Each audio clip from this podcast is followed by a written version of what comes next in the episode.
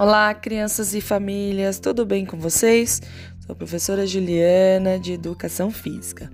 No nosso encontro passado, a professora Anne veio falar como tem sido para ela ser professora na pandemia. Hoje, a professora Simone Ciafres vem falar sobre as diferenças entre o distanciamento social e o distanciamento físico. Simone, é com você.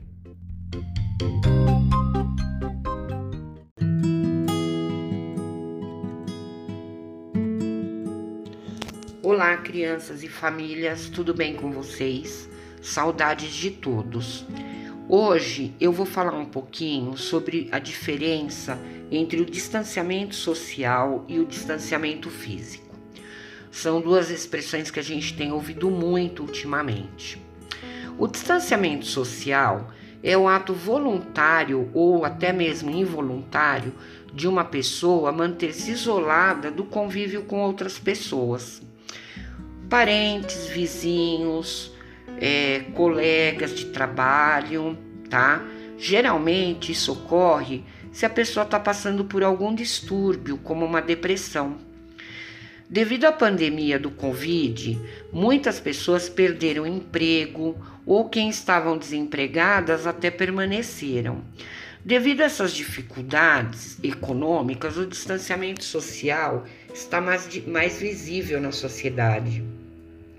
Já o distanciamento físico é quando existe a necessidade de não se manter um contato físico com outras pessoas para evitar o contágio ou até mesmo a transmissão do vírus. O distanciamento físico, de forma alguma, significa deixar de dar ou receber afeto das pessoas.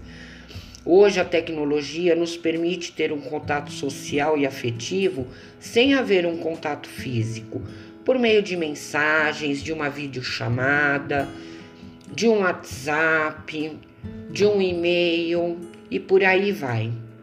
Há cinco meses nós estamos vivendo o distanciamento físico ampliado, onde todas as pessoas foram orientadas a ficarem em casa para evitar a interação, aglomeração entre as pessoas e, consequentemente, se diminuir a velocidade de transmissão do vírus é uma estratégia importante quando já existem muitos infectados. O fechamento de escola, shopping, cancelamento de grandes eventos foram algumas das medidas para evitar a aglomeração de pessoas. Nos jornais e nas redes sociais, muito se fala em isolamento. E o que seria o isolamento?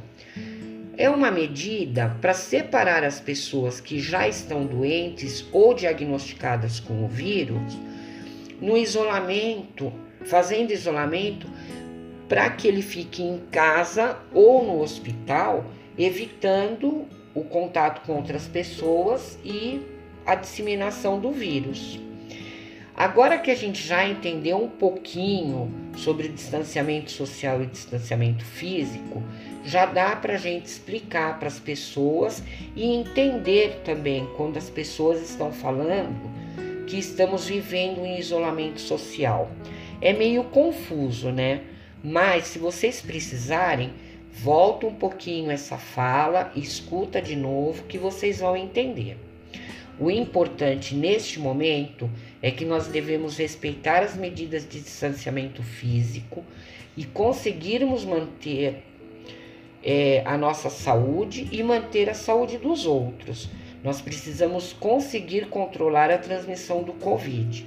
E lembre-se: sair de casa, use máscara e sempre lavar bem as mãos, usar o álcool em gel e manter uma distância segura de no mínimo um metro e meio.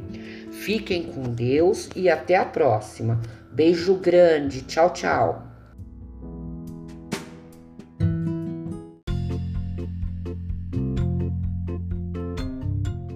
Que delícia ouvir a professora Simone, né? É super importante entendermos as diferenças entre o distanciamento social e o distanciamento físico e o porquê estamos vivendo há cinco meses em casa. E aí, vocês têm gostado da nossa rádio? Dos assuntos tratados semanalmente? Não se esqueçam que vocês podem mandar perguntas, dicas e mensagens para a nossa rádio. É só enviar uma mensagem ou um áudio para a sua professora. Fico com Deus, beijos e abraços virtuais. Até a próxima. Tchau, tchau!